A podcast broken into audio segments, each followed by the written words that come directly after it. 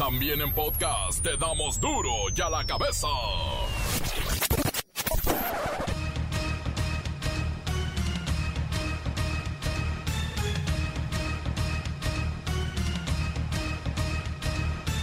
Miércoles 17 de marzo del 2021. Yo soy Miguel Ángel Fernández y esto es duro y a la cabeza sin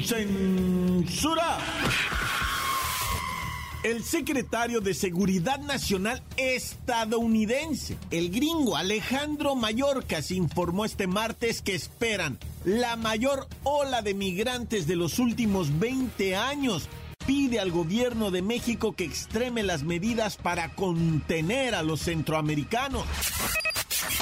Luego de una vida de excesos, lujos e impunidad, Carlos Romero de Champs, quien fuera un simple trabajador y luego se convirtiera en el líder charro sindical más grande de Pemex y de México, y por ende uno de los hombres más ricos del país, ahora se retira y gozará de sus mansiones, sus autos, sus depas de lujo y además le darán sueldo al 100%. No pagará gas, no pagará luz, no pagará gasolina. Bueno, ¡viva México!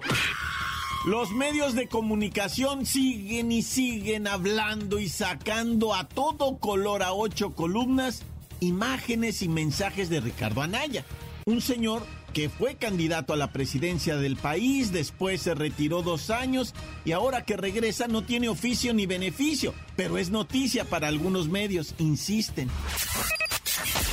En el país tenemos dos millones de niños en tareas peligrosas o de alto riesgo.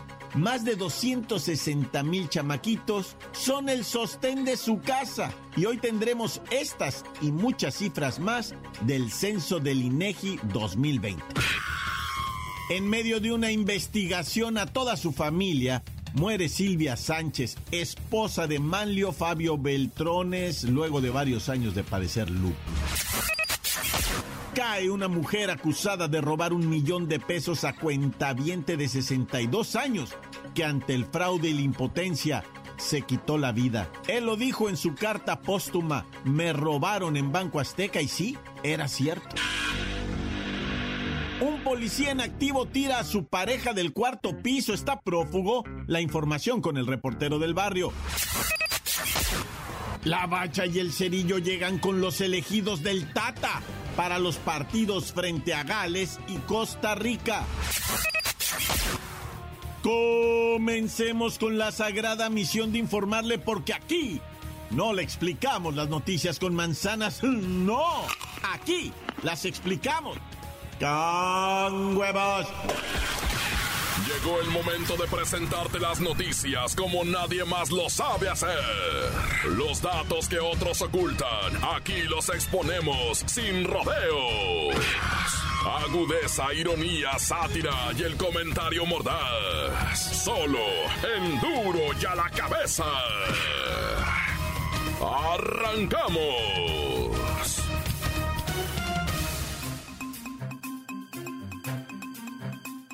El Censo de Población y Vivienda 2020 del Instituto Nacional de Estadística y Geografía, el INEGI, arroja que en México uno de cuatro hogares, repito, uno de cada cuatro hogares recibe apoyo económico de programas gubernamentales. Recordemos que durante marzo del año pasado se inició el censo 2020 que no concluyó en su totalidad por causas de la pandemia. Sin embargo, el INEGI ha presentado resultados impresionantes como este, en que los estados del sureste mexicano son los que mayores beneficios reciben, no solo del gobierno, sino también de otro tipo de ayudas, como lo son, por supuesto, las remesas. Vamos con Pepinillo Rigel, platícanos un poco sobre esta información, Pepinillo, que es importante.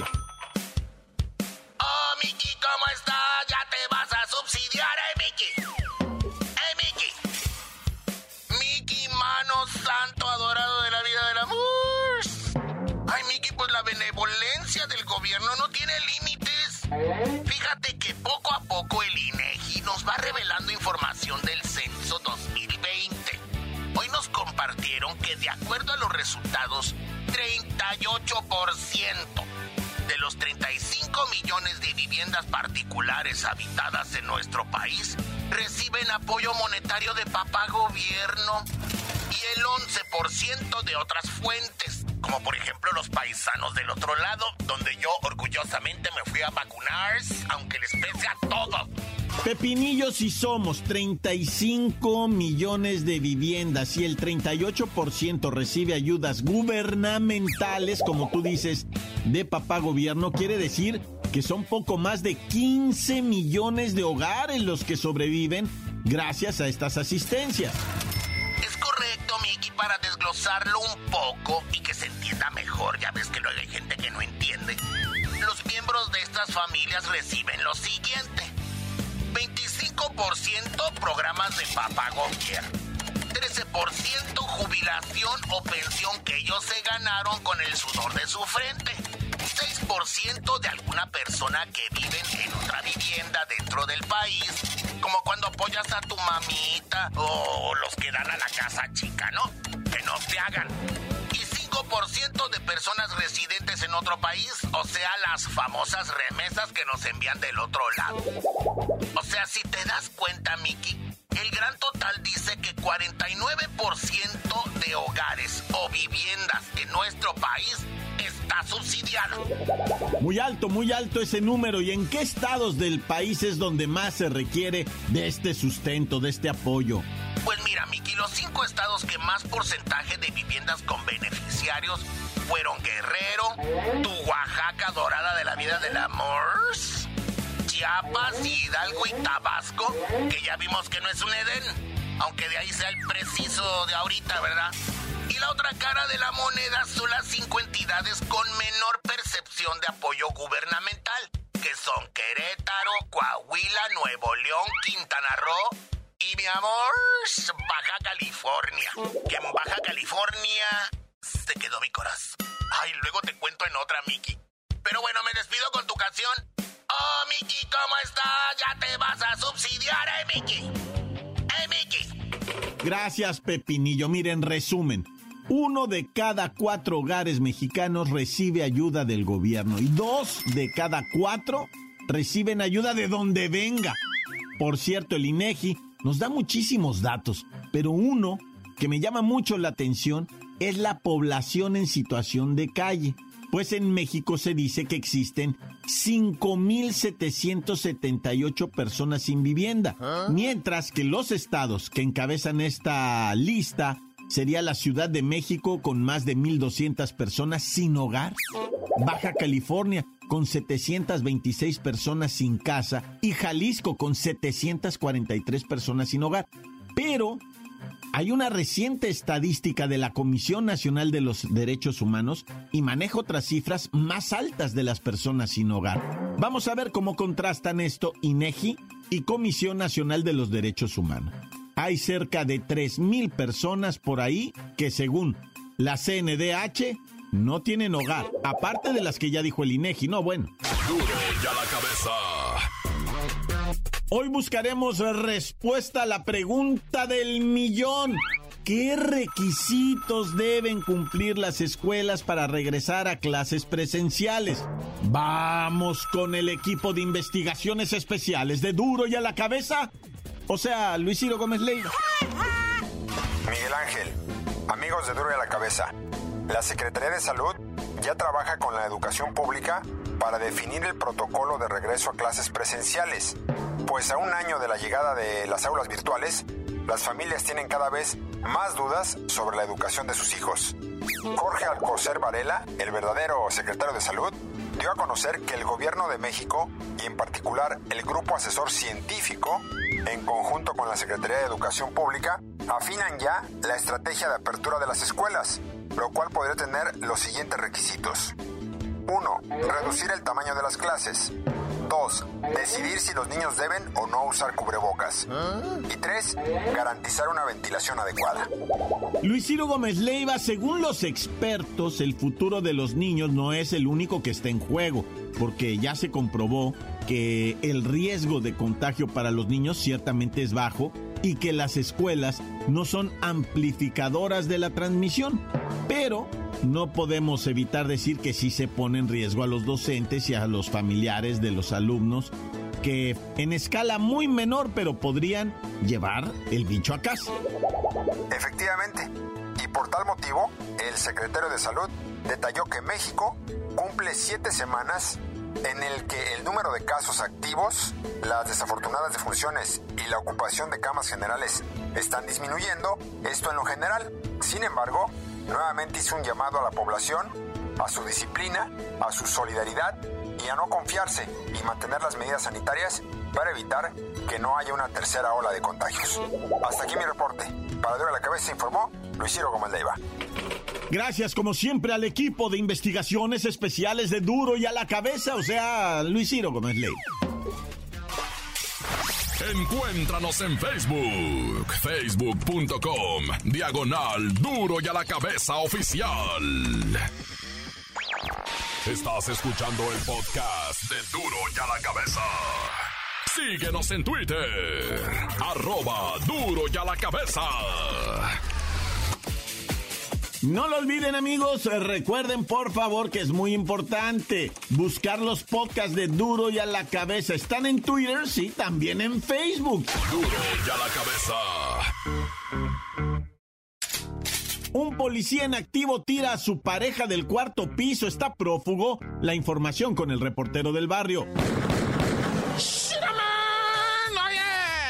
Vamos a platicarte esta historia, está bien macabra. Claro, a todos los que estén escuchando la mejor, fíjate que dos policías de un sector en particular, ¿verdad? sector me parece Chapultebrinco, ¿no? Dijeron, sí, sector Chapultebrinco. Fíjate que eran parejita de policías de este sector y estaban cantoneando juntos en un departamento cuarto piso, ¿verdad? En lo que viene siendo, ¿qué colonia? Es este, bueno, ahorita te digo, eso es lo de menos, ¿verdad? Ella, Jacqueline, de 35 años. El Tabito, de 27 años. Ah, la Jacqueline se andaba comiendo un pollito. 8 años menor, ¿eh, Jacqueline? Bueno, debo decirte que esto, esto terminó en tragedia. Porque estos dos policías, ¿verdad? Que estaban compartiendo sus emociones, sus sentimientos y sus cariños, sus afectos, ¿verdad? Empezaron a pelear ya en el departamento, en el cuarto piso. Y dicen los vecinos que se empezaron a escuchar, pues que se estrellaban cosas y gritos y mentadas de madre y padre, hasta que de repente un grito ensordecedor, un golpe muy fuerte, pero ya lejano. Dicen los vecinos, oímos casi como si, digamos que si hubiera caído del, de la ventana. Y sí, efectivamente, todo parece indicar que el Gustavo la aventó por la ventana, la Jacqueline, cuarto piso, cayó sobre un carro, una camionetona, estallaron los vidrios, se hizo el escándalo y este sinvergüenza se bajó, está el video, cómo baja las escaleras como si nada, se sube a su motito scooter y se arranca, se va, está prófugo, está prófugo y todo apunta, no hay pruebas todavía, ¿verdad? Es inocente hasta que se pruebe lo contrario, pero es el presunto sospechoso, ¿verdad? De estar involucrado en esta caída de Jacqueline, nadie lo culpa todavía porque es inocente hasta que se pruebe lo contrario. Y bueno, mirando programas de espectáculos, la neta me enteré que salió Pulgarcito del bote. Sí me acuerdo, sí me acuerdo hace 20 años que lo clavaron al tanque porque él se casó una vez, tuvo cuatro hijos. Se casó dos veces, tuvo otros dos hijos. O sea, en total tuvo seis hijos y de todos abusó sexualmente. A una chiquilla incluso de nombre Mariana la violó, los anestesiaba, los dormía y los filmaba. Fíjate qué enfermo estaba Pulgarcito de nombre. ¿Cómo se llamaba este vato? Cesario Quesadas. Pero pues, todo el mundo le decía el pulgar, ¿no? O sea, ¿qué onda mi pulgarcillo? ¿Qué onda pulgarcillo? No me digas pulgarcito, dime pulgar, ya crecí, decía el vato. ¿verdad? Bueno, pues el pulgar este se aventó 18 años en el tanque porque iba a estar 20, pero le redujeron la condena porque cumplió 70 años y buen comportamiento ahí en el bote. Se dedicó a ser coach de vida y coach de fútbol y coach de softball y coach de ajedrez y no sé qué tanto. Le redujeron la condena, pero el vato estaba bien psycho, ¿eh? A todos los niños lo acusaron de estupro, lo acusaron de abuso, de pornografía infantil, de violación. No, no, no, o sea, una fichita el señor, pero ahora está libre y va a vivir con uno de sus hijos, ¿eh? No, qué historia.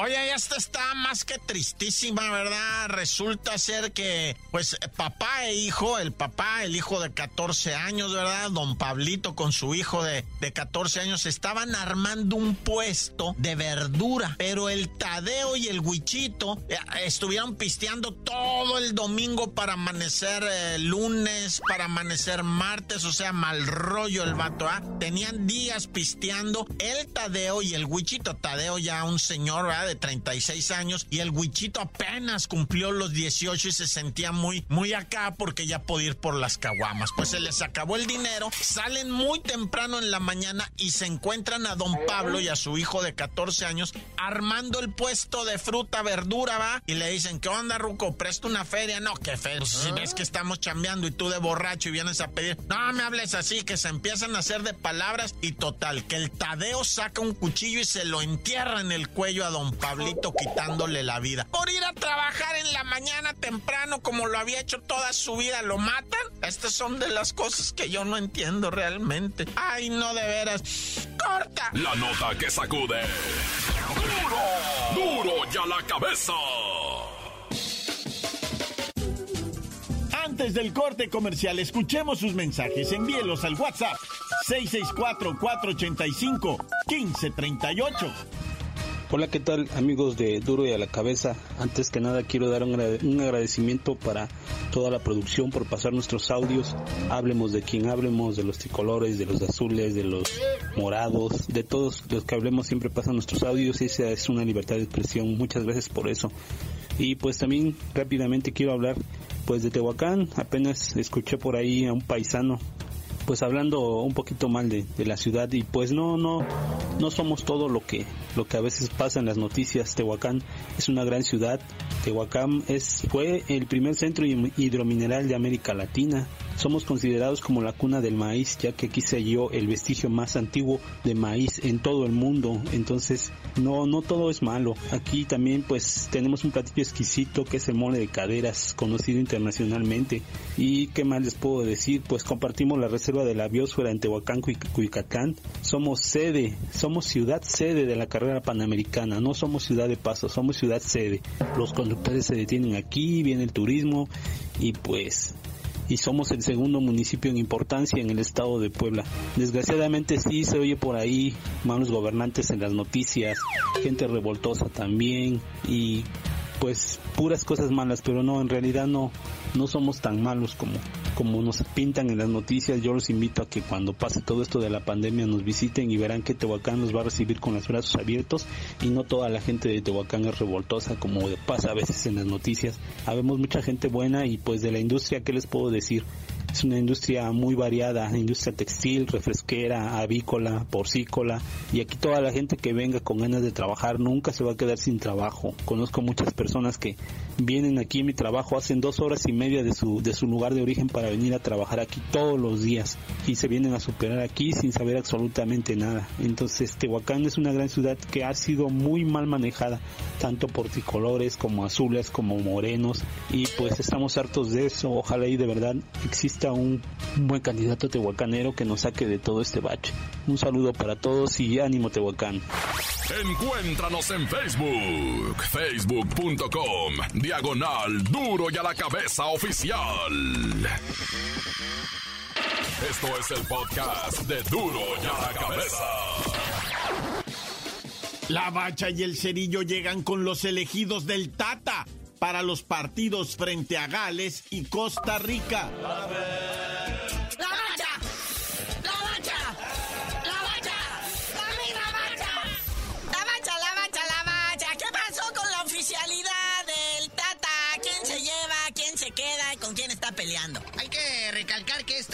Convocados es la selección mayor, la otra es la sub-23, la que va a ir al preolímpico ahí en Guadalajara, que juegan, este, pues ya creo que este fin de semana ya empiezan los partiditos. Y esta es la selección mayor que va a jugar el 27 de marzo con Gales y el 30 de marzo contra Costa Rica ya en las Europas. Y pues sale ya la lista convocados oficialmente ya de Gerardo el Tata Martino. Se lleva cuatro porteros a Lugo González, Paco Memo Ochoa, Jonathan Orozco del Tijuana y Alfredo Talavera delantera de los Pumas de la UNAM. Cuatro porteros van con Gales. No, bueno.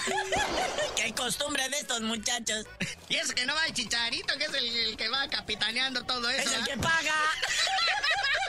Oye, pero a la delantera, mira nada más. Efraín Álvarez, el Tecatito Corona, el Chonky Lozano, Henry Martin y Alan Pulido.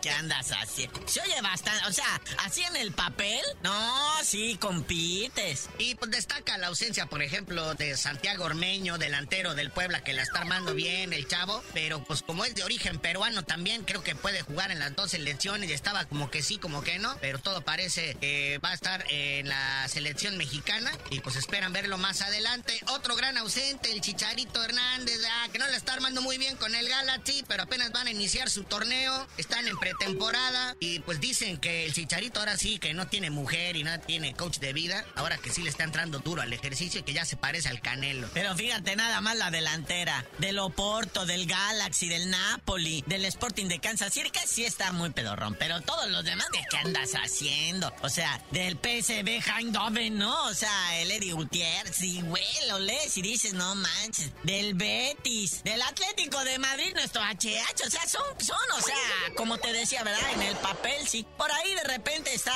pues, eh, del Cruz Azul, el Pineda, el Orbelín, que ya ni del Cruz Azul ese me hace. No, no, todavía muñeco es artífice ahí, este, de la estructura que ahorita tiene a la máquina pitando. Oye, destaca también la presencia de Raulito Jiménez, que aunque no va a jugar, digo, todavía no está en condiciones, ¿verdad? Pero él quiere apoyar, quiere estar ahí, quiere estar presente, digo, haciendo los ejercicios acá levemente, porque todavía está convaleciente. Pero ahí está Raulito Jiménez del Wolverhampton también presente. Bueno, pero no está, o sea, sí está anotado en la lista, o, o, o sí, o, o va como apoyo nomás. Va como apoyo nada más, ¿verdad? Pero pues bien, o sea, que se ve a quien le interesa y ahí está, ¿no? Oye, y luego también destaca la presencia del Jonathan Dos Santos, pero su carnal, el Giobrandi Dos Santos, ¿no? Oye, y este, y pues ayer hablábamos de el primer caído, ¿verdad? Aguantaron 11 jornadas para el primer director técnico cesado. ¿Eh? Pero pues ya en carrera dijeron, pues va otro, ¿no? Ya iba el profe Cruz, José Guadalupe Cruz de los Rayos del Necaxa. Ayer le dijeron adiós. Iba a decir se quedó sin cabeza, pero nunca la hubo, nada. nunca estuvo cómodo, ¿va?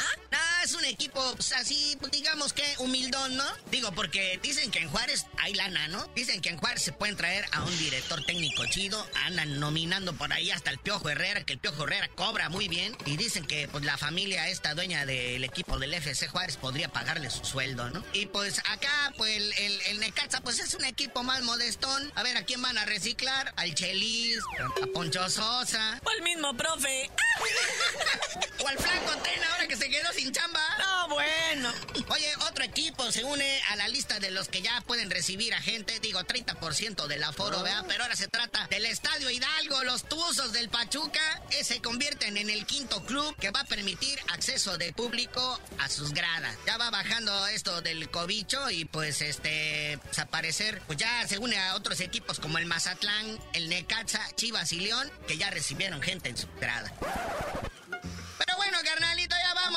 sin antes, pues ahí mandarle, pues, eh, ¿qué pasó a la Mauri Vergara, verdad? Que mientras su equipo estaba siendo masacrado en la cancha por el América, él andaba de fiesta, andaba en la boda de un primo echando la cuba y el bailongo y todo eso. Bueno, en una laptop le tenían el partido para que lo viera. Claro. Y ha recibido fuerte crítica de lo que viene siendo la afición, de que tiene que estar con su equipo. Aparte, si los jugadores se van de fiesta, me los castigan y los dueños sí pueden hacer lo que quieran. ¿O cómo está eso? Bueno, ya tú mejor dinos por qué te dicen el cerillo. Hasta que me convoquen para apoyo a la selección, les digo. Pues como Raulito Jiménez, lo puedo acompañar. Cargarle el maletín. Yo no estoy herniado.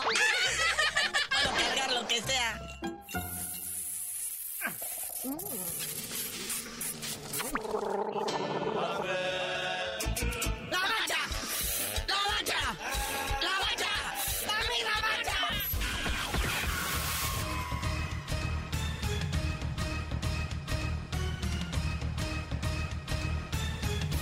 Por ahora hemos terminado. No, no me queda más que recordarles que el compromiso en duro y a la cabeza no es explicarle las noticias con manzanas. No, aquí las vamos a explicar con hueves. Por hoy el tiempo se nos ha terminado.